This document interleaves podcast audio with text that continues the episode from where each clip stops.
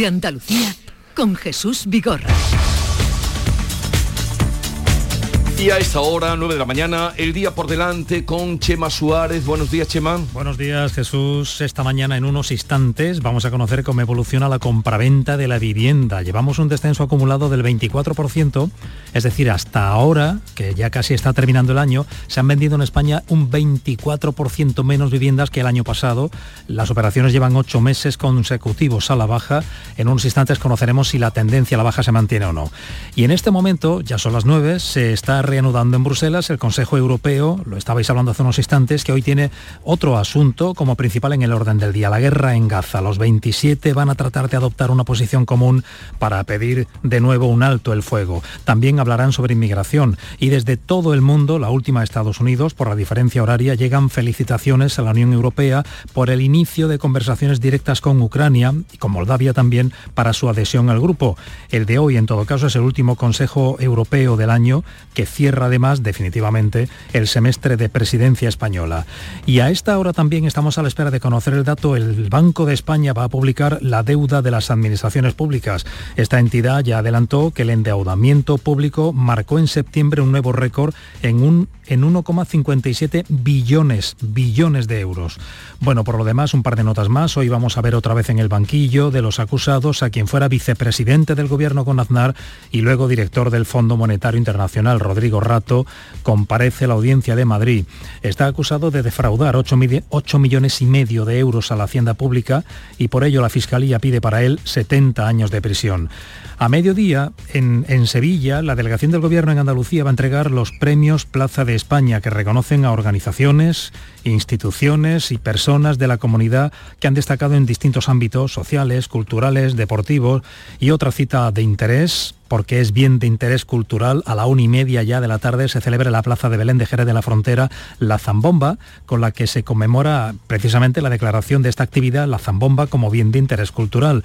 Desde luego es uno de las citas, Jesús, coincidirán conmigo, conmigo en que ya nos va entonando el cuerpo de cara para la Navidad, la Zambomba de Jerez.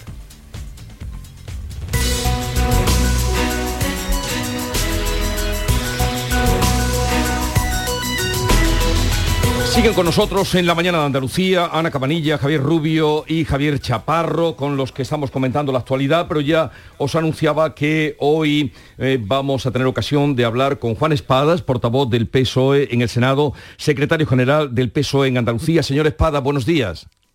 Muy buenos días, ¿qué tal? ¿Cómo estáis? Eh, muy bien, estamos desde, mm, desde Algeciras, hoy... Algeciras. De Algeciras, sí, sí, haciendo, haciendo el programa. Y queríamos comentar con usted pues, algunos asuntos de actualidad. Señor Espadas, ¿a usted cómo se le quedó el cuerpo, el cuerpo cuando escuchó en un foro como el Parlamento Navarro decir de Javier Esparza que el PSOE es una escoria?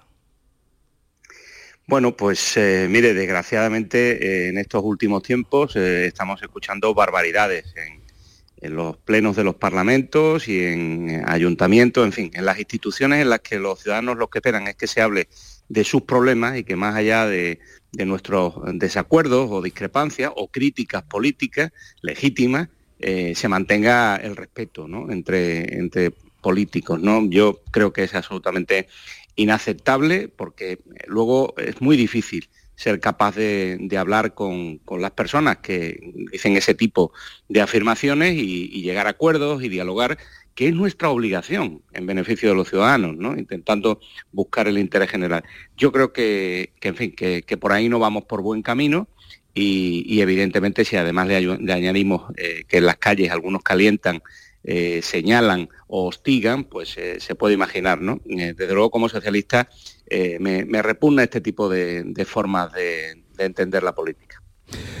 y el apoyo mm, que ha dado el PSOE a la moción de censura para que Bildu se haga con la alcaldía de Pamplona, ¿qué piensa usted?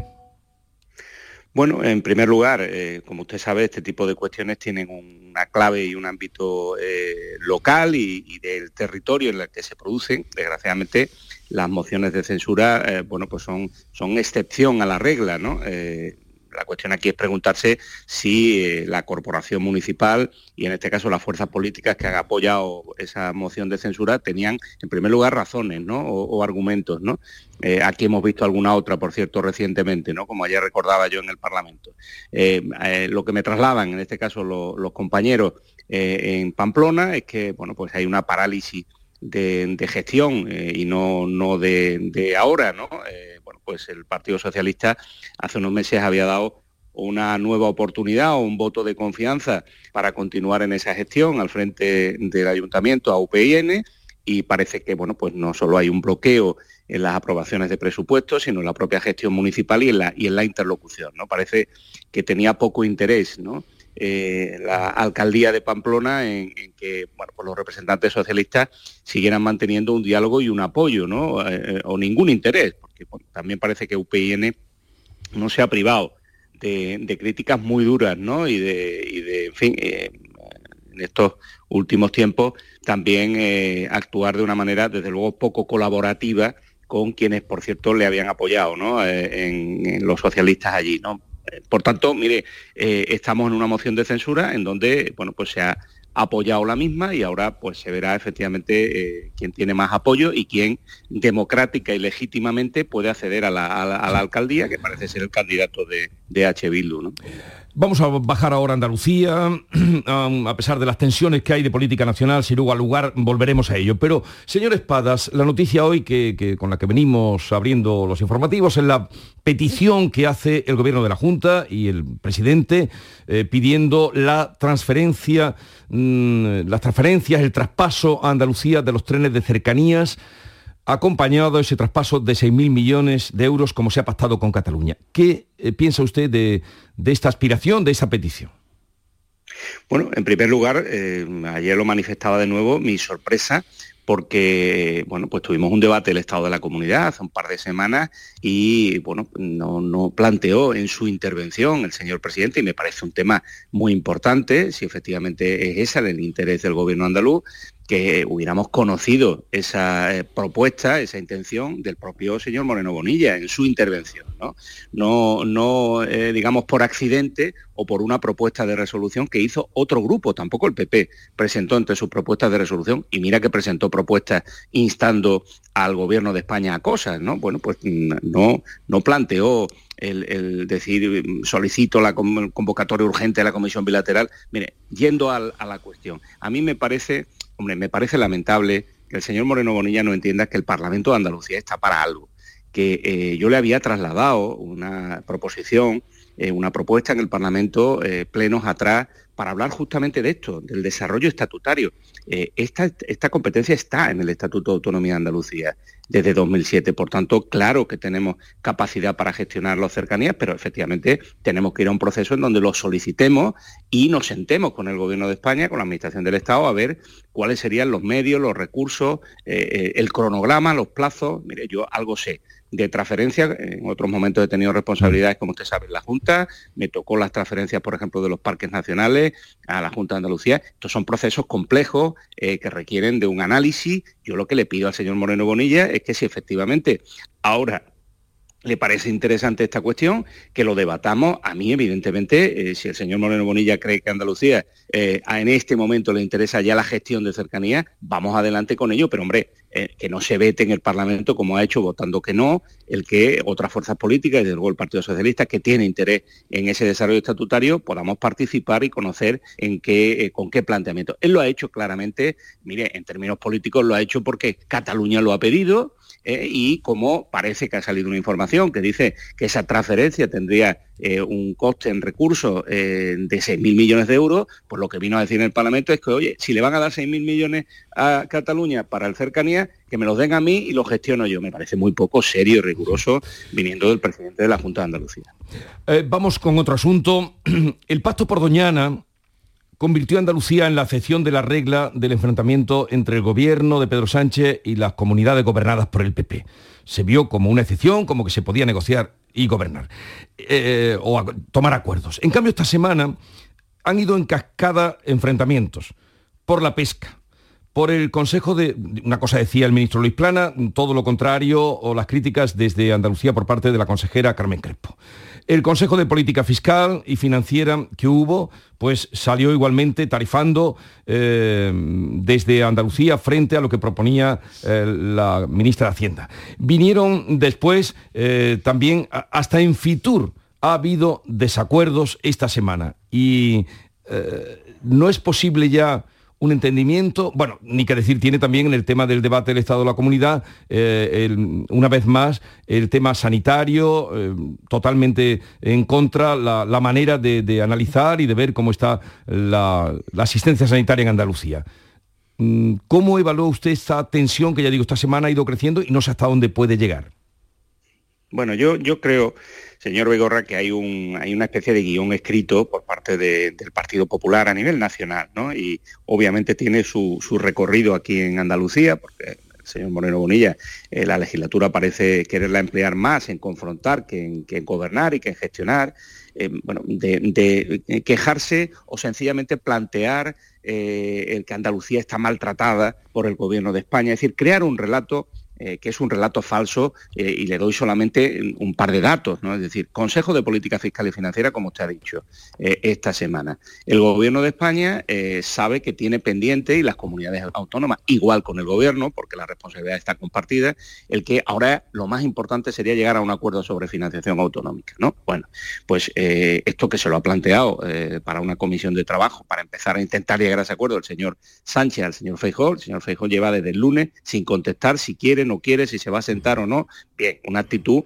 que desde luego no, no parece que le importe el contenido de los acuerdos, sino que sencillamente no le apetece o no quiere sentarse con, con el señor Sánchez. En Andalucía, cuando llegamos a esa reunión, el gobierno pone encima de la mesa 9.000 millones de euros más, por ejemplo, de financiación que eh, teníamos del Gobierno de España en Andalucía en 2018 con el señor Rajoy de presidente. Bueno, esto es como consecuencia de que tenemos una situación económica que permite unos ingresos adicionales y de la voluntad política del Gobierno de España, que se ha manifestado claramente estos cinco años, de que las comunidades tengan más recursos económicos. Hombre, el gobierno andaluz sale diciendo que está eh, Andalucía maltratada. Entonces, ya vamos a ver, esto de inventarse los relatos todos los días, al final eh, la gente en su casa está mareada ya, no sabe si nos maltratan, si no nos maltratan, no saben ya quién miente, quién dice la verdad, pues ya está bien. Yo creo que un poquito de seriedad, ¿no? Es mm. decir, si hay más financiación este año en el presupuesto 2024 para Andalucía, es verdad porque además es que el señor Moreno Bonilla, cuando esa financiación llega a Andalucía, la vende como que tenemos el mejor presupuesto de Andalucía en 2024 de la historia. Por tanto, claro que es verdad lo que está diciendo el gobierno de España, ¿no?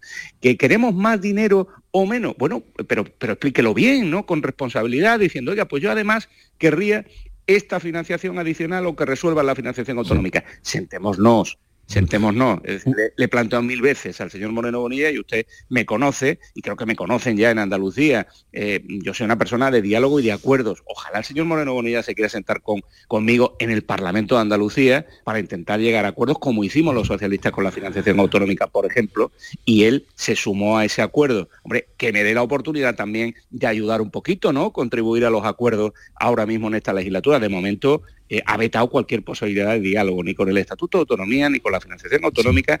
Bueno, no, no le parece bien, prefiere la confrontación. Pero mientras tanto llega ese nuevo modelo de financiación, ¿cree usted que sería necesario un fondo de compensación para Andalucía mientras se reforma el modelo, como se está pidiendo desde aquí? hay distintas posibilidades, es decir, que Andalucía necesita más recursos, bueno, necesita dos cosas. Necesita efectivamente una financiación justa, pero luego cuando llegan los recursos que llegan por distintas vías, Ahora están llegando muchos recursos, como usted sabe, por fondos europeos, están llegando por voluntad y transferencias del Gobierno de España, más allá de la financiación. Hombre, hay que gastárselos. ¿eh? Nuestro problema ahora mismo, señor Vigorra, no es de mm, recursos, es de gestión es de ejecución. Estamos dejando sin ejecutar a veces en algunas partidas en las inversiones más de la mitad de lo que disponemos para ejecutar. Ahora bien, ¿necesitamos algún tipo de acuerdo para intentar paliar o compensar esto? Bueno, pues hay dos posibilidades. Efectivamente, avanzar en algún tipo de negociación que dé eh, algún tipo de, fondo transitorio o bien, por ejemplo, analizar la propuesta que está encima de la mesa, que el señor Moreno Bonilla, por aquello de seguir confrontando, dice que no, que, que no le interesa, que es, por ejemplo, que el Estado asuma una parte de la deuda de Andalucía, cuestión que se ha puesto a disposición de Cataluña y Cataluña sí quiere, y Andalucía como el resto de comunidades a las que también se le ofrece el gobierno de España, dice que no le interesa. Y yo le digo, vamos a ver, tendrá que explicar el señor Moreno Bonilla si no se quiere acoger a que el Estado le asuma una parte de la deuda que tenemos en Andalucía ¿por qué no nos vamos a acoger? Usted sabe que asumir una parte de la deuda, que nos quiten esa parte de la deuda desde, desde el gobierno de España significa dejar de pagar unos intereses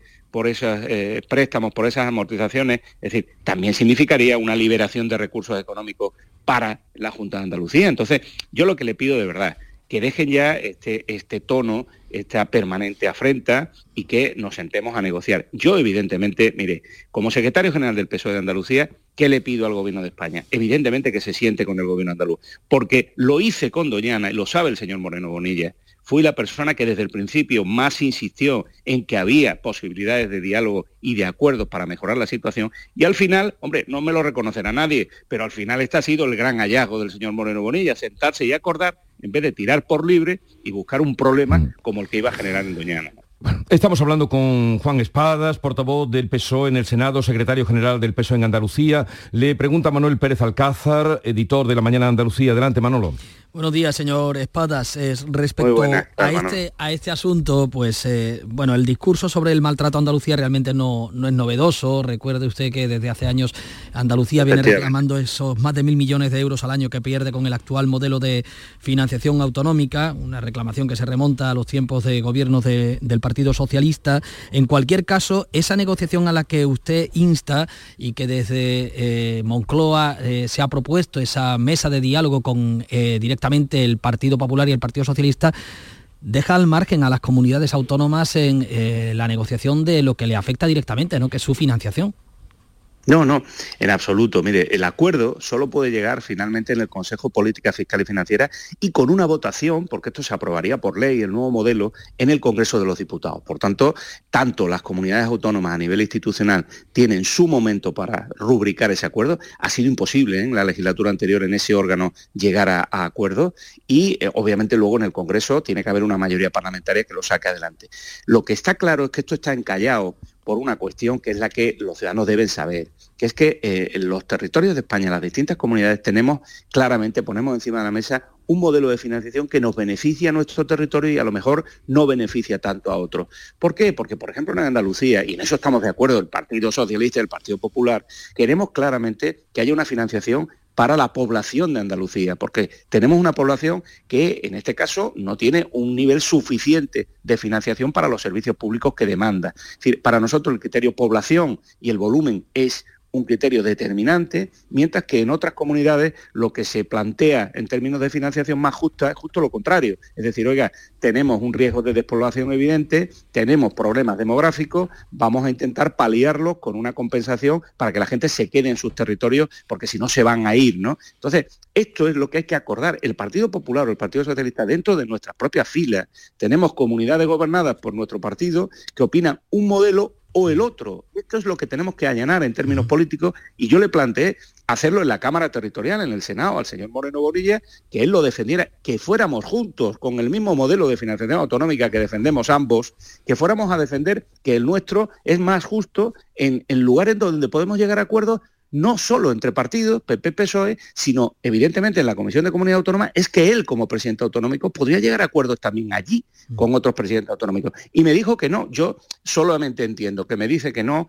porque no quiere enfrentarse en el Senado con presidentes autonómicos que eh, en su partido tienen un modelo diferente al suyo. Pero hombre, él siempre dice que cuando el interés general de Andalucía estaba encima de la mesa, que a él no le importan los intereses de partido. Pues oiga, este es el momento de ponernos, en este caso, a trabajar. Y yo le he ofrecido, desde luego, y en este caso ahora como portavoz en el Senado, le he ofrecido mi interés absoluto de colaborar a ese diálogo. A ver si al menos Feijó le dice al señor Sánchez que, están de acuerdo en empezar al menos a dialogar los dos grandes partidos. Una pregunta que me va a permitir, ya que efectivamente usted como nuevo portavoz en el Senado tiene esa repercusión en política nacional, antes de que pueda hacernos una reflexión sobre la situación de la sanidad en Andalucía, que creo que está el Partido Socialista bien interesado en ella.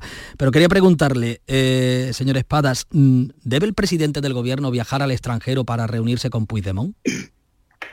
Mire, vamos a ver, esta, esta cuestión aún ni siquiera está eh, admitida o asumida por, por, parte del presidente del gobierno. Por tanto, yo no voy a hacer especulaciones sobre noticias que aparecen o sobre declaraciones que hacen otros líderes políticos como ayer vimos, ¿no? Y yo creo que en cada caso el presidente del gobierno y su agenda es pública y por tanto cuando eh, se produzca, si se produce esa reunión, pues tendrá las explicaciones del por qué lo hace o lo deja de hacer. ¿no? Yo lo que sí creo es que al final, oiga, si, en este país queremos avanzar, queremos eh, llegar a acuerdos, eh, más vale que no estemos todo el día discutiendo con quién se reúne cada quien o para qué, sino que veamos en qué nos beneficia a los andaluces o a los españoles ese tipo de reuniones, ¿no? Yo es que, claro, escucho a veces algunas cuestiones, eh, un partido político con las de cosas y problemas que hay en España, dedicado exclusivamente a si eh, fulanito se ha reunido con no sé dónde, en no sé dónde, con no sé quién, oiga, que lo importante es si eso contribuye o no a que mejoren las cosas en España.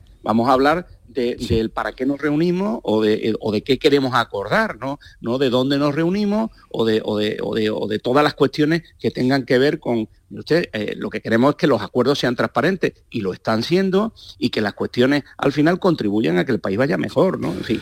Bien, eh, tenemos muy poquito tiempo, señor Espadas, pero sí que me gustaría, puesto que en el debate del Estado de la Comunidad fue el tema sanitario el tema principal. La verdad es que en todos los plenos sale el tema sanitario. Salud autoriza ahora la renovación de 7.000 sanitarios del SAS eh, que terminaban el contrato a final de año.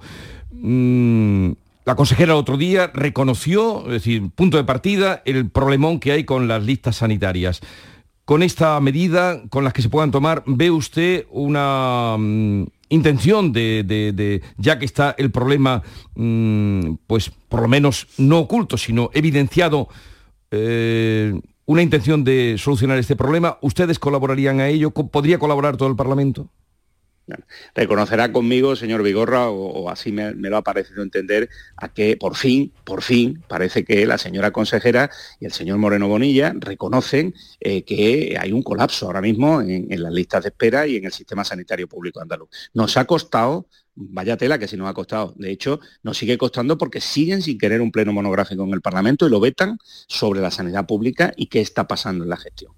Una cuestión, nosotros siempre hemos planteado desde el minuto uno que inició esta legislatura y que yo tuve la responsabilidad de ser jefe de la oposición, le hemos brindado al señor Moreno Bonilla que creemos eh, grupos de trabajo, que creemos mesas para, para, ver qué podemos aportar desde la oposición. Hombre, aquí la mayoría absoluta ha servido para vetar y ha servido para que la oposición, oye, se buscara la vida o chillara como si se, se chilla en este caso en una plaza sin que nadie te escuche, ¿no? Hombre, mm, me parece que cuando hace más de un año nosotros trasladábamos que se estaba produciendo una transferencia de recursos a la sanidad privada sin procedimiento, sin una justificación, incluso sin concurrencia pública, con lo cual al final eso nos estaría costando el dinero probablemente, que no había explicaciones del gobierno. Se ha negado por activa y por pasiva.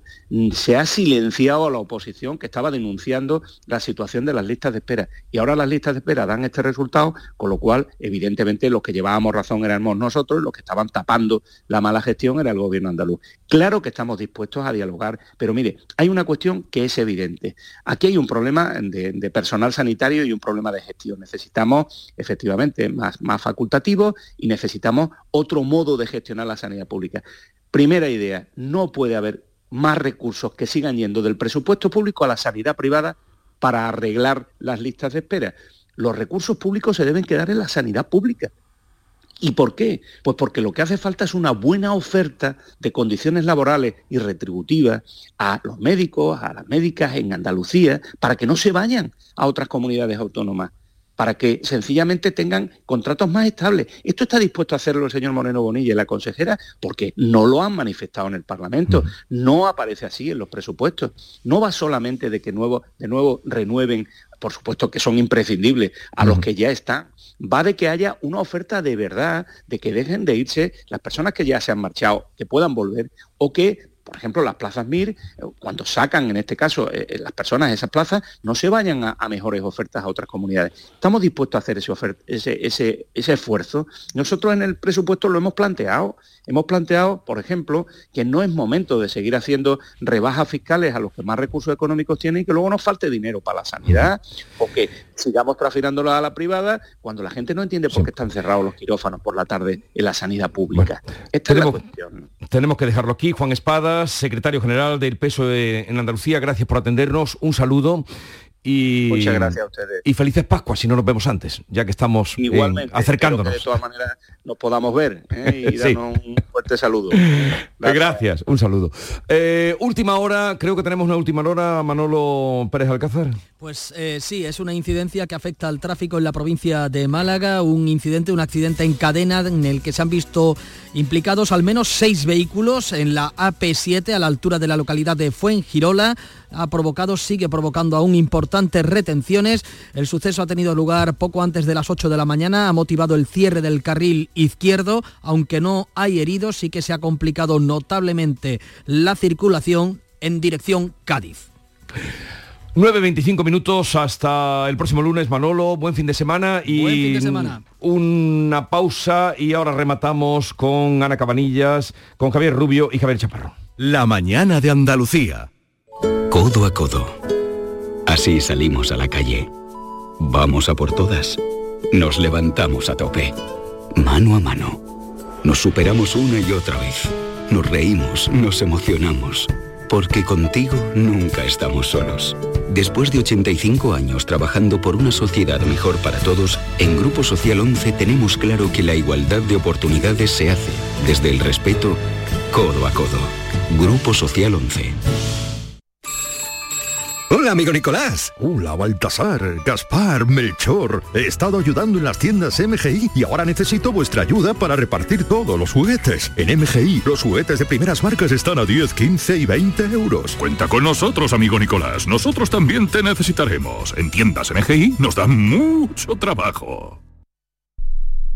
Canal Sur Radio. Para ahorrar agua en casa, yo ya no descongelo bajo el grifo.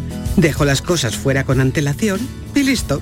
Gracias a tu ayuda hemos logrado reducir el consumo de agua, pero la sequía persiste y la situación es grave, porque no hay agua que perder. Cuida cada gota. Emasesa, tu empresa pública del agua.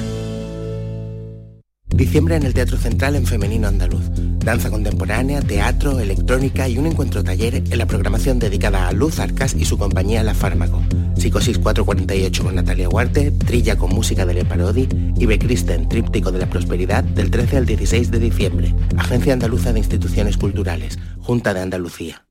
Hacer ejercicio, comer bien, cuidar nuestra salud mental. Suena fácil, pero ¿por dónde empezamos? En Clínica Luces son expertos en salud física y mental, psicología, fisioterapia, nutrición, psiquiatría. Lo tienen todo. Llamad al 680-648-718 o acercaos a Avenida de Montequinto 10, clínicaluces.com. ¡Ho, ho, ho! Llegó la Navidad y en el Centro Comercial Los Alcores lo celebramos con nuestro calendario de Adviento. Participa en nuestras redes sociales del 3 al 24 de diciembre. Hay un sorteo cada día. Consulta todos los festivos de apertura y eventos de Navidad en ctalcores.com. Además, te envolvemos tus regalos gratis. A92, salida 7, Alcalá de Guadaira, Sevilla. Centro Comercial Los Alcores. Mucho donde disfrutar.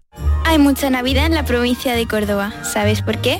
Por nuestra rica gastronomía, por nuestras luces navideñas, porque tenemos un Belén gigante de chocolate, porque aún puedes escuchar villancicos en pueblos espectaculares, pero sobre todo porque tenemos gente fantástica que hará que tu Navidad sea especial. ¡Saboreala! Diputación de Córdoba. Úbeda y Baeza han implantado una nueva señalética turística con TICs en sus centros históricos dentro de las operaciones 2.2 Úbeda Ciudad Inteligente y 2.3 Baeza Ciudad Inteligente. Edusi Úbeda Baeza 2020. Proyecto cofinanciado al 80% por la Unión Europea a través del Fondo Europeo de Desarrollo Regional. Una manera de hacer Europa. En estas fiestas no pueden faltar en su mesa los productos de Mariscos Apolo. Contamos con cocedero propio, langostinos, pulpo cocido, gambas. Nos encontrará en los mejores establecimientos de alimentación y en las grandes superficies. Busque la calidad, busque Mariscos Apolo. Desde Mariscos Apolo les deseamos feliz Navidad y próspero 2024. Ven a celebrar con nosotros la Navidad más flamenca en Andalucía. Disfruta de nuestras zambombas en todas las provincias. Para más información consulta la página web www.institutoandaluzdelflamenco.com. Agencia Andaluza de Instituciones Culturales, Junta de Andalucía. La mañana de Andalucía con Jesús Vigorra. El tiempo se nos ha comido, no sé, eh, no, no voy a abrir de que me comentéis nada porque no va a haber tiempo. Sí, una pregunta concreta que os quiero hacer, tal como están las cosas, lo que hemos, algo hemos espigado aquí, ¿no? El tema de, de, de, Bildu, el tema de, incluso con Juan Espada hemos hablado, esta esta grosería de, que se el otro día ayer se soltó en el Parlamento mm, en el Parlamento de Navarra eh, todo lo que está pasando. Creéis que tal como están las cosas habrá reunión antes de fin de año Sánchez Feijóo. Para qué la pregunta es para qué.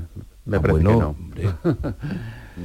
me parece que no me parece que no. Tiene muchas cosas que, tratar tal como están los ánimos me parece que no. ¿Se va a reunir el PSOE con, la, con el PP o el PP con la, con escoria? Me parece a mí que no. O sea, que tú crees que se va a reunir ante Sánchez con Aragonés, incluso podría ser con, Puigdemont que con, con no, con, con, Aragonés seguro que sí. No, ya tienen fecha. Tienen fecha, por lo tanto. Pero bueno, ¿no? Eh, sí, eh, el, no, el 19, ¿no? No lo sé, no lo sé, pero sé, ah. que tiene fecha, pero no, no, lo sé exactamente. El jueves de la semana que viene, sí. ¿El jueves qué es? 19. 21. No, 21, 21. 21, 21, vale. Eh, ¿Qué piensas tú, Ana? ¿Habrá reunión Feijó que se daba por hecho hace unos días cuando le dieron la Se daba por hecho porque Feijó dijo que sí. Lo que pasa es que, claro, el eh, Sánchez eh, se precipitó a poner unos plazos unos plazos que casualmente es antes de final de año, que debe ser de aquí a dos semanas, que lo que hacen también es diluir el resto de reuniones que tiene el presidente del gobierno, con Aragonés y veremos si con Puigdemont, con lo cual yo creo que esa reunión se producirá, pero yo no tengo claro que el, que el Partido Popular vaya a ceder eh, a, esa condición que ha puesto el gobierno, ¿no? de que tiene que ser de aquí a dos semanas. Con lo cual yo creo que habrá reunión, pero quizá en enero. Esa es mi apuesta. ¿Y Javier? Javier Rubio. Sí, sí. Es que la verdad es que es difícil mm, tomar en consideración cualquier cosa que diga Sánchez, de verdad.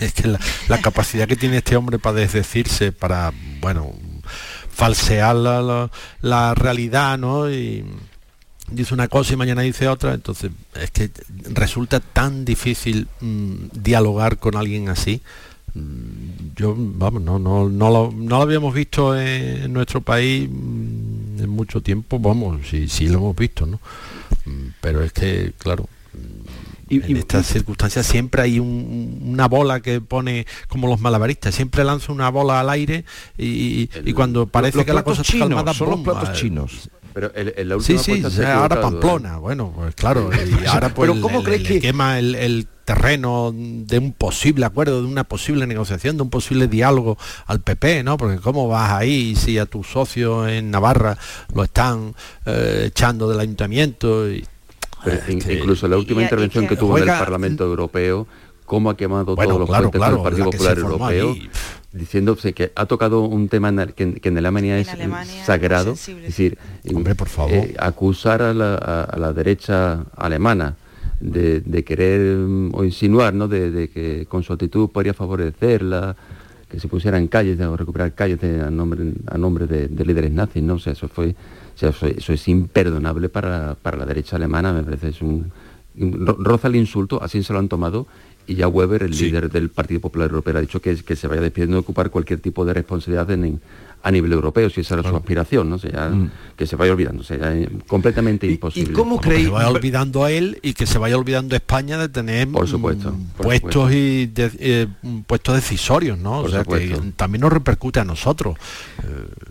Pero todo esto que... está pasando, eh, también os pido muy breve, porque voy de tiempo mal y vosotros hacéis cargo, ¿Cómo creéis que está todo lo que ha vivido simplemente esta semana? Pongamos esta semana, las reuniones, las que iba a ver, las que no iba a ver, el pacto de los encapuchados que dice Feijó, lo de Bildu, el Aragonés, la reunión con Feijó. ¿Cómo creéis que está digiriendo eso los ciudadanos? La gente de la calle. ¿Cómo digiere todo esto?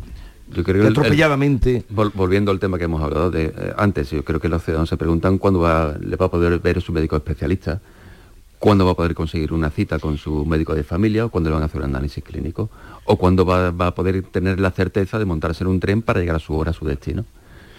Esos son los problemas que importan a la ciudadanía. Esos son los problemas que importan, pero yo sí veo mucha sorpresa y mucha decepción, incluso con gente que ha votado al Partido Socialista. Quiero decir, eh, la capacidad que ha tenido Sánchez, que ya lo sabíamos, porque en 2019 cuando no iba a dormir, cuando si Podemos estaba en el gobierno, al final lo metió, o sea, ya algo de eso sabíamos, pero no nadie sabía que iba a llegar tan lejos. Eh, eh, ha tenido tanta dragadera que yo creo que la sociedad española está digiriendo. Y lo que pasa es que de aquí a cuatro años, cuando yo creo que serán las próximas generales, pues ya se habrá digerido y olvidado. Ahora yo creo que hay una parte de la sociedad española que está en shock, no solo por darle el gobierno a Bildu en, la capital de Navarra, que recordemos que además es que es el, territorio de UPN, que es el socio del Partido Popular allí, quiero decir que, su máxima aspiración es gobernar en Pamplona, ¿no? Eh, y se lo dan a Bildu sino es que también es que no se nos olvide que ya lo hemos normalizado todo y hablamos de una reunión de Pedro Sánchez con Puigdemont como si fuera lo más normal. Es que este señor sigue siendo un prófugo de la justicia, sigue siendo el señor al que Sánchez decía que iba a traer gracias a la Fiscalía para juzgarlo y condenarlo en España y ahora vemos pues que se tendrá que, ir al extranjero eh, para reunirse con él. Y lo más grave de todo esto, bueno, ayer es que ya lo veíamos, decía que su agenda es pública y que esa reunión no está en agenda. Eh, eso es una manera de no desmentirlo, porque yo creo que ya todos sabemos que esa reunión se va a producir, si es una exigencia de Puigdemont, porque es que ahora mismo Sánchez eh, depende de Puigdemont y su futuro político depende de Puigdemont. Eh, pero bueno, yo sinceramente espero que por lo menos tenga la diferencia de que eso no aparezca en la agenda de presidencia del gobierno, porque es que esa reunión no va a ser una, una reunión eh, que represente a todos los españoles. Era una reunión de partido de líder eh, del Partido Socialista, pero, eh, pero yo espero que por lo menos no le den esa categoría. Yo doy por hecho que esa reunión se va a celebrar y eso, fíjate, eso sí que puede ser un punto de inflexión en la relación del Partido Popular con el PSOE y eso sí que puede truncar una reunión. Y perdóname que vamos fatal de tiempo. No, vamos a terminar ya. Eh, voy a terminar con un fragmento. Estoy, como os he dicho ya varias veces, además eh, contento de haber venido por aquí, por esta tierra, en Algeciras. Me trajo a ello un encuentro ayer mm, gustoso con Arturo Pérez Reverte, muy concurrido de gente, se quedó más gente fuera que dentro. Eh, porque lo siguen, estuvo dos horas y media firmando, pero aquí mi, nuestro querido Javier Chaparro en Europa Sur, pues eh, sacaba este titular que, eso me va a permitir poner un fragmentito de la charla de ayer. Lo sacaba además de la última pregunta que le hacía a Arturo Pérez Reverte y que decía esto. Eh, Gibraltar será español algún Gibraltar no será español en la puta vida. Eso no puede serlo nunca. No puede serlo nunca. Es imposible, por muchas razones. Y quizá ni deba serlo. Las cosas hay que merecerlas, hay que ganárselas, hay que trabajar por ellas, hay que tener lucidez, decisión, coraje, tal. Y después, una cosa evidente, Gibraltar da de comer a una zona que sin Gibraltar sería una, una ruina, ¿no? Y Javier titula eh, Gibraltar no será español en la puta vida. Hombre, Pérez Reverte, el, el, titular de portada del periódico es Pérez Reverte en estado puro. Y esta frase que ejemplifica lo que fue la, la, conferencia, el, Gibraltar no será español en la puta vida, pues en el interior, y, es obra de, mi compañero Alberto Rodríguez, que estuvo allí en la, en la conferencia. No, hombre, Gibraltar no será español en la vida, seguramente sí que no debería ser lo discrepo de Pérez debería ser, eh, debería ser español desde hace 300 años, ¿no? desde la invasión por parte de la, de, la, flota anglo-inglesa. Cuando dicen merecérselo a lo mejor y en esto rubio, en eso es porque hay que... En ese sentido, a España eh, ha hecho algo por el campo de Gibraltar en estos últimos 300 años, podría haber hecho más, seguramente, vamos, seguramente no, seguro, que podría haber hecho muchísimo más. Hola, adiós. Eh, Javier Rubio, te, me encanta el lugar donde estás. Eh. Ávila, Ávila, España es muy grande y tiene muchas posibilidades. Mientras nos dejen llamarle España, mientras no, la desmembre. Eh, o sea que disfruta por ahí. Ana Cabanillas igualmente, disfrutar el fin de semana. Y Javier, hasta la próxima. Que no sé cuándo será porque ya entramos en un ciclo complicado. Que no sea el último, un abrazo. Adiós, hasta luego. Un abrazo. Bueno, felices Pascua. Esta es La Mañana de Andalucía con Jesús Vigorra, Canal Sur Radio. Dicen que detrás de un gran bote del Eurojackpot hay un gran millonario. Esto, ¿y detrás de un gran millonario? Pues que va a haber un... Ahora Eurojackpot, el mega sorteo europeo de la 11, es más millonario que nunca. Este viernes, por solo 2 euros, bote de 59 millones. Eurojackpot de la 11, millonario por los siglos de los siglos. A todos los que jugáis a la 11, bien jugado. Juega responsablemente y solo si eres mayor de edad. Termina el año en verde con los Social Energy Green Days. Llévate 200 euros en tu batería virtual con Quiroluz, con seguro todo riesgo incluido los dos primeros años y grandes descuentos con hasta 25 años de garantía en todas nuestras instalaciones de primeras marcas. Pide tu cita al 955 44 11 11 o socialenergy.es. La revolución solar es Social Energy. Soy Luis Lara y te recuerdo que como siempre en la medianoche de los domingos te esperamos en el show del comandante Lara para divertirte y hacerte sonreír después del deporte. Y los domingos, a partir de la medianoche, el show del comandante Lara. Contigo somos más Canal Sur Radio. Contigo somos más Andalucía. Canal Sur Radio. Porque Sevilla ciudad para volver. Entre amigos saldremos a anunciar a todos que ya es Navidad en tu universidad. La Universidad de Sevilla te desea felices fiestas. ¿Juega tu equipo? No dejes que el tráfico te meta ni un gol. Que la gran parada del partido de hoy sea la de Tusam. Deja el coche en el banquillo y ve el partido con Tusam. Tusam, el mejor refuerzo de la temporada para tu equipo. TUSAM, Ayuntamiento de Sevilla. Este 2023 celebra la magia de la Navidad en Tomares. Más de 100 actividades te están esperando. Música, teatro, títeres, pasacalles, talleres infantiles, mercadillo navideño, un encantador carrusel vintage y el espectacular Belén del maestro Silvio Torilo. Del 2 de diciembre al 6 de enero comparte la alegría navideña con nosotros. Ayuntamiento de Tomares. Tomares como a ti te gusta. Dime, escúchame, ¿dónde quedamos para comer? Pues estuvimos el otro día en el barrio de Santa Cruz por salir por el centro y no veas cómo comimos en la hostería del Laurel. Te voy a dar una pinceladita. Una chacina en condiciones con un jamón bueno. La ensalada de tronco de bonito espectacular. Pescadito frito, pero bien frito. Las croquetas caseras del chef. Pero vamos, que lo tengo claro. Dentro de la hostería, tranquilos y bien atendidos de sevillanas maneras. pues ya me has liado. Voy a reservar en el 954 220295 que ya vamos tarde. Recuerda, Hostería del Laurel, Plaza de los Venerables, Barrio de Santa Cruz. Canal Sur Radio, la radio de Andalucía. Hola, amigo Nicolás. Hola, Baltasar, Gaspar, Melchor. He estado ayudando en las tiendas MGI y ahora necesito vuestra ayuda para repartir todos los juguetes. En MGI, los juguetes de primeras marcas están a 10, 15 y 20 euros. Cuenta con nosotros, amigo Nicolás. Nosotros también te necesitaremos. En tiendas MGI nos dan mucho trabajo. Úbeda ya dispone de tres puntos interactivos de información cultural, patrimonial, turística, gastronómica, hotelera y artesanal, con el objetivo de mejorar la información que se traslada a residentes y turistas. Operación 2.2 Úbeda Ciudad Inteligente. Estrategia de Desarrollo Urbano Sostenible e Integrado Úbeda Baeza 2020. Proyecto cofinanciado al 80% por el Fondo Europeo de Desarrollo Regional.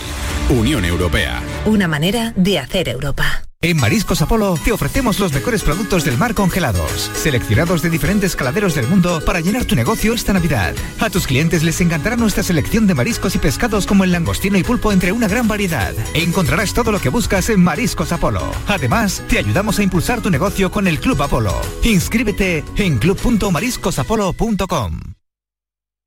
Esta es La mañana de Andalucía con Jesús Vigorra, Canal Sur Radio.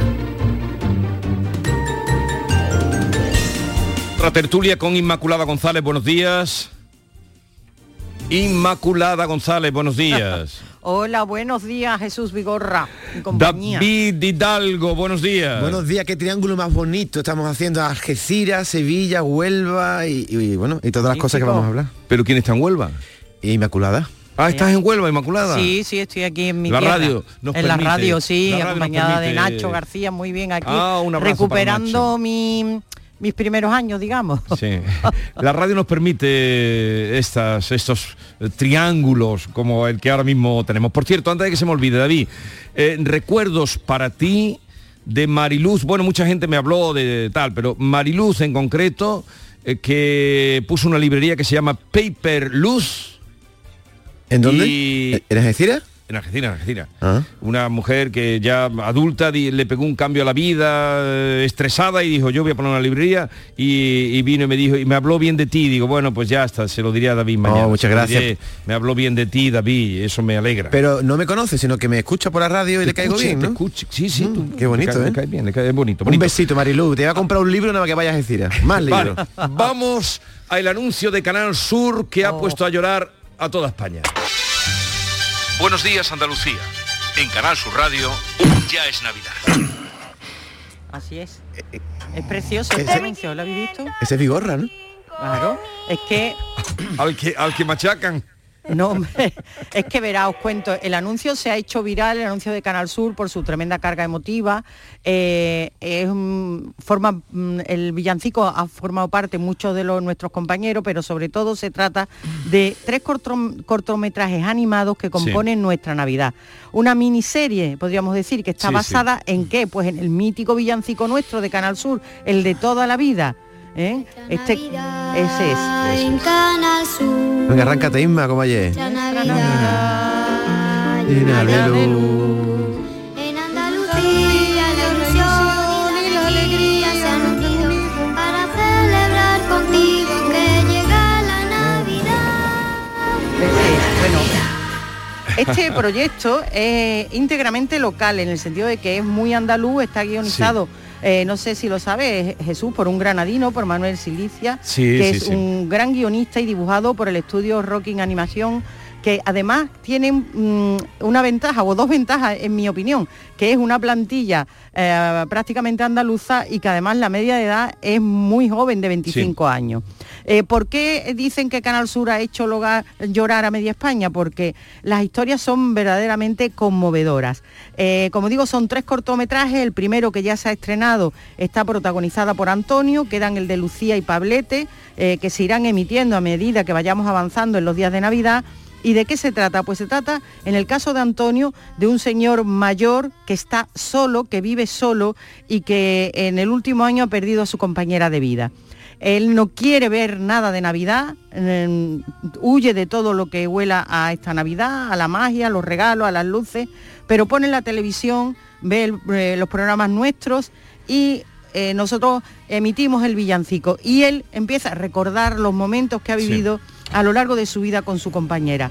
Eh, efectivamente, es como digo, conmovedor, es muy bonito el mensaje, yo creo que efectivamente se hace la magia, eh, hablamos del cariño, de la amistad, de las parejas, del amor, en todo eso, en este, en este cortometraje a través de este villancico, que recordemos que se estrenó en 1994 y que entonces... 1994. Sí, sí, que es que parece que fue ayer, ¿no? Eh, Así que eran obras de, de José Ramón Alcón, Eduardo Piñar, compañeros nuestros, y de José Luis Pereñíguez, que fueron... Debemos los- decir los nombres, sí, hacer honor. Eso Entonces, es. José Ramón Alcón, eh, Eduardo. Piñar y José Eduardo Luis Piñar. Pereñíguez. Y los niños que cantaban Y esa los canción niños. son ya padres, vamos. Eso es, bueno, y ahí ha participado media Andalucía, porque eh, desde Canal Sur Televisión propuso- en, en esa época se propuso que los niños que quisieran y los coros, Sí. las asociaciones participaran. O sea que media Andalucía ha cantado en la tele el villancico y en sus casas también. Sí, ¿eh? sí. Así que, eh, Pues como yo, yo digo, es solo he visto la historia de Antonio, pero luego está la de Lucía y la de Eso- Pablete, eso es, que pero- irá saliendo en los próximos días. De momento en la plataforma Canal Sur Más, a medida que avancen los días, pues se podrán ir viendo, viendo y ya de momento lo pueden hacer. Quiero deciros que esta versión reducida del cortometraje también se puede ver en las redes sociales y que Canal Sur acumula más de 160.000 reproducciones ¿eh? y prácticamente se acaba de estrenar. Sí, sí, sí. Así que a todos se nos ha saltado un poquillo la lágrima con este villancico de Canal Sur.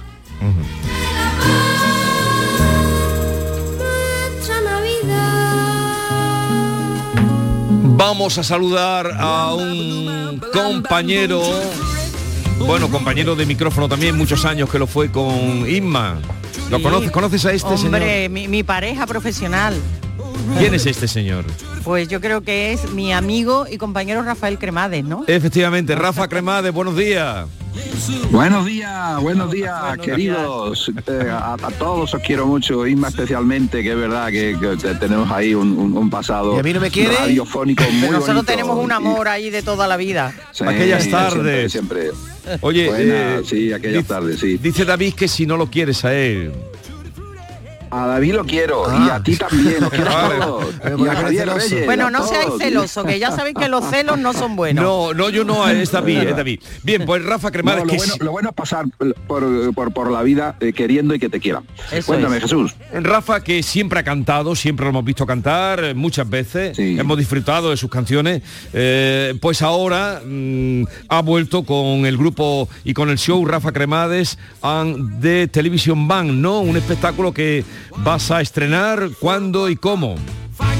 Bueno, mira, os cuento. Eh, eh, estamos este sábado eh, en la sala Keepers en Tomares a las 6 de la tarde, una hora buenísima, la hora de, tú sabes, del jaleillo y Del del tardeo, del y de los tardeo. cubatillos, o sea, el Sala tardeo. Keeper. Y eso, Sala Keepers en Tomares y el próximo sábado, día 23, sábado 23, el día antes de Nochebuena, estaremos en la Sala Even de Sevilla, Sala Even de Sevilla a las 9 eh, de la noche. Va a ser, bueno, un estreno, el estreno de este disco, Rafa Cremades y la TV Band, la banda de la tele, porque, porque tanto Eufrasio Molina, que es el que vemos con Juan y Medio todas las tardes, como Valentín Ponce, pues eh, son gente que han estado haciendo eh, y tocando en los grandes programas de, de musicales de televisión. Y ahí es donde nos hemos conocido, haciendo televisión. Y a partir de ahí, pues nació entre nosotros la chispa del rock and roll y de la buena música. Así que va a ser un espectáculo para disfrutar y para bailar. Oye, qué música, el rock por supuesto, pero mm, en fin, danos alguna pista de la programación musical que lleváis. Bueno, mira, va, ahí de todo, ¿no? Pero fundamentalmente rock and roll. Elvis Presley, los Beatles, los, algo de los Rolling, todos han hecho rock and roll a lo largo de, su, de, sus, eh, de sus vidas, ¿no? De sus vidas musicales, ¿no? Pero ahí está Little Richard, está eh, Chuck Berry, eh, bueno, está Marvin Gaye, en fin, son grandes canciones que todo el mundo conoce, canciones muy reconocibles que las hemos escuchado siempre y que forman parte sobre todo de, de- mi, de, mi manera y de la manera de entender de, Eufrasio y de Valentín eh, la, buena, la buena música, ¿no? ¿Qué es la buena música? Canciones que te llevarías a una isla desierta, esas canciones, pero sobre todo canciones divertidas. Hay alguna romántica, también es verdad, un par de ellas o tres que, hemos metido eh, en el repertorio, pero son 17 temas que son los que se van a presentar en las dos actuaciones que hemos grabado. 17, ¿eh? un doble LP, como el que dice, vamos. Ya, pues ya vendrá un día a presentarlo, 16, bueno, este sábado, mañana, en Mañana. la sala Keeper de Tomares a las 6 de la tarde y el día 23 Eso de diciembre, víspera del 24, en la sala Even de Sevilla. Es. Y que vaya todo muy bien. Disfruten con. Rafa Cremades bailando y escuchando buena música. Un abrazo, Por favor, Rafa. claro que sí, queridos, un abrazo Un para beso, todos. mucha Adiós. suerte. Besos. Un beso. Doing to me? When you don't believe a word I say. 11 películas participadas por Canal Sur han sido nominadas en los premios ASECAN que se van a entregar esta noche, David. En el Palacio de Congresos de Sevilla, ASECAN, recordemos, Asociación de Escritoras y Escritores Cinematográficos de Andalucía. Ahora te digo las nominadas, pero es que hay una persona especial a la que queremos mucho también que va a recibir un premio, el premio Sí, Juan Antonio Manolo. Bermúdez a la labor informativa por toda su carrera. ¿Quién es el hombre, la voz del cine en Manolo Canal Sur? Bellido, Manolo Hombre, Bellido. Manolo Toda la vida Bellido. dedicada al cine. ¿eh? Qué pasión le, le pone al cine y no, no hay película que no vea, corto festival- que no conozca, El festival en director que no esté, ¿verdad? Y nos cuente. Y desde hace ocho años que dirige y presenta el programa Una de Cine, pues Bellido va a ser uno de los premiados y participada por Canal Sur hay 11 películas que son nominadas, pero hay tres que compiten a Mejor Película, que son Cerrar los Ojos de Víctor Ericen, Secaderos de Rocío Mesa y Te Estoy Llamando Locamente de Alejandro Martín. Además hay otras que están nominadas también, participadas por Canal Sur, La Espera, Mama Cruz, El Amor de Andrea, esta de Martín Cuenca, Aníbal, que tuvimos aquí el otro día su directora, Paco Ortiz, Camino de la Suerte, Feudo, La Singla y Un Día Lobo López son todas nominadas y participadas por Canal Sur. Felicidades a Manolo Bellido, eh, al que también queremos y del que nos sentimos muy orgullosos de ser eh, compañeros de él y haberlo tratado y Montillano de pro, ¿eh? A ver, sí, sí, además ejerce como tal. De, ah, seguimos hablando de cine porque el- la Sociedad de la Nieve está ya en Champions. Eh, ¿Cuáles son los estrenos de cine de este viernes Inmaculada, además de la Sociedad de la Nieve, que luego hablaremos a las 11 con Bayona, con Juan Antonio Bayona? Eso, pues entonces no os adelanto mucho de la misma, si lo vais a tener, pero sí, efectivamente, todo huele ya a Navidad en la cartelera del fin de semana, pero sí que os voy a recomendar la película Camino a Belén, protagonizada por Antonio Banderas. Fiona Paloma y Milo Majei. Ya sabéis, Antonio Banderas, por cierto, que también hizo eh, un par de películas, eh, también coproducidas por Canal Sur Televisión. Bueno, esta cinta española, eh, en fin, merece la pena que, la veamos. Es un musical navideño para toda la familia que cuenta la historia, bueno, pues que tantas veces nos han contado, la historia de, José María y el nacimiento de Jesús, y lo hace con una versión actualizada que incluye canciones repletas de sensibilidad, eh, de temas post que no nos van a dejar indiferentes, que nos van a hacer vibrar, incluso, incluso bailar. Es una historia con mucho espíritu de superación además, porque es una mujer, cuenta la historia también de una mujer que debe cargar a sus espaldas con una gran responsabilidad y un hombre que debe tomar importantes decisiones y se tiene que debatir entre, fijaros, el honor y el amor. Así que la magia de la Navidad es posible a través de la interpretación de estos grandes intérpretes y de este musical de Antonio Banderas, Camino a Belén. Más de 30 artistas se van a dar cita hoy en la plaza de Belén de Jerez para celebrar que la zambomba es bien de interés cultural y por otra parte el jerezano José Mercé es uno de los protagonistas del anuncio de Navidad de Campofrío, David. Sí, sí, sí. Se va, a se, se va a sentar a la mesa en este anuncio de Campo Frío en el que están José Merced, Carlos Arece, Alexia Putella, Malena Alterio. Escucha, escucha. Carlos, que la IA no nos copie, que si no nos vemos con nuestro talento y nuestro arte en la calle. Bueno, que yo tengo dos trabajos. Y con este tres. ¿Pero dónde está todo el mundo? Venga, pasa.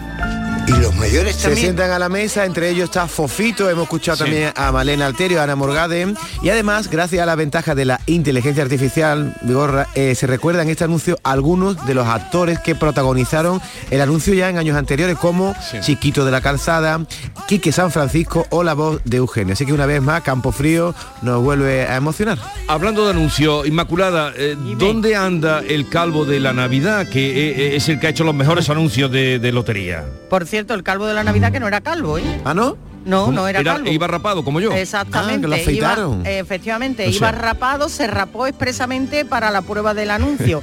Pues este hombre, mira, eh, eh, le retiraron el anuncio antes de tiempo, antes de contrato, pero estuvo cobrando eh, hasta que el contrato finalizó, aunque se parara a la mitad. Dice que ganó dinero gratis. Pues él se dedica a la interpretación, hace muchísimo teatro. El calvo Ajá. de la lotería, no creáis que ha desaparecido. Está haciendo obras de Shakespeare como Telo, Enrique V, trabajos de amor y consiguió colarse, como sabéis, en millones de hogares gracias Sí. a The Crown. Pero La era- serie- sí. Eso es, que narra la vida de Isabel II, ¿no? Y la familia Pero, real. Ahí- Pero ahí no, ahí no, ahí no lo reconocí yo, ahí va con pelo. ¿o qué? ahí con pelo, sí. Perdona, Isma, Sí. que ha dicho Vigorra que, que él como el calvo de la Navidad Claro. tampoco es calvo. Tú, eres- tú sí eres calvo, Claro, no, no, yo voy como el Pero él se Navidad. rapa, hombre, se rapa, Tú te rapas. mañana, cada mañana. Perdona, pero yo cada mañana, David. Pero no cuando vengas a Yo te paso meter- la mano tipo la calvita, yo no noto ahí que haya No, no, pelo. Me, me rapo por la mañana, te- cada mañana. Pero David, Y ahora te enteras tú. Jesús, Jesús, una, Mm, una y ahora te enteras Ahora tú. me entero yo, querido. Mira, mira, los- yo no voy a entrar en estos detalles porque estos son cosas de David y, y no es propio de mí, pero los David, calvos ya eres sabéis. eres muy simple, no, David. Pero que ya sabéis que los calvos tenéis famas de. Bueno, que ¿De sepáis. qué? ¿De qué? de- tienen fama. Bueno, este hombre ha dicho, el calvo de la lotería, que se llama Cliver Rindel, que él no ha tenido eh, éxito en el amor, que ha tenido muy mala suerte y muchas desgracias en el lado personal. Oh. Que ha ganado mucho dinero con el- la lotería, pero fijaros, dice, he tenido muchas novias y no me duraban. De joven las tenía porque me gustaba mucho el sexo, Mm. pero con la edad eso ha ido amainando. Ahora casi me alegro todo. de no haber tenido hijos. No lo envidio. Bien, Fue, fue desde luego un desacierto quitarlo porque era el mejor anuncio que y todo el mundo lo recuerda todavía. Eh, Inma, eh, ya no te veo hasta El la semana que lunes. viene, ¿no? Eso, claro, el lunes. Y eh, David, tú sí vuelves luego por aquí, ¿no? Estamos aquí luego que estoy eh, deseando entrevistar a Bayona, pero qué pedazo de película ha hecho. Pero un pedazo de película, ¿eh? Magnífica. Seguimos.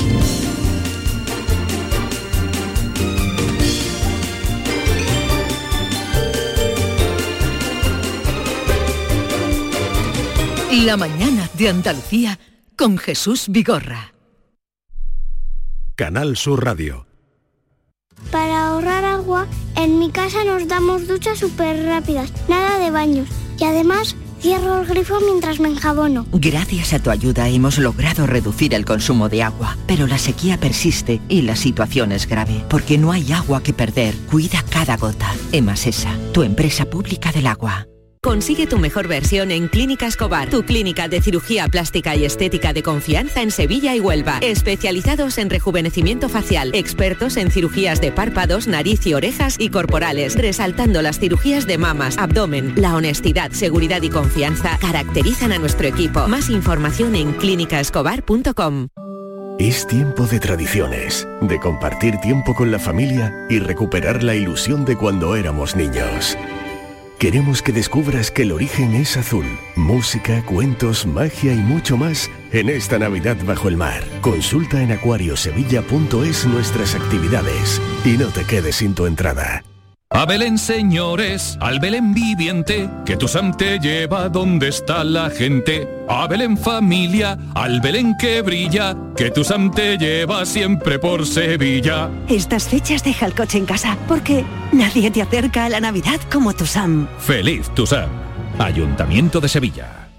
Inari, un pueblo encantado de Laponia, llega a Fibes esta Navidad. Un parque temático con más de 20.000 metros cuadrados llenos de espectáculos, cabalgata, atracciones, talleres y mucha diversión. Del 16 de diciembre al 4 de enero. Más información y venta de entradas en inarisevilla.es. Ven y pasa un día inolvidable. ¡Oh, oh, oh, oh, oh!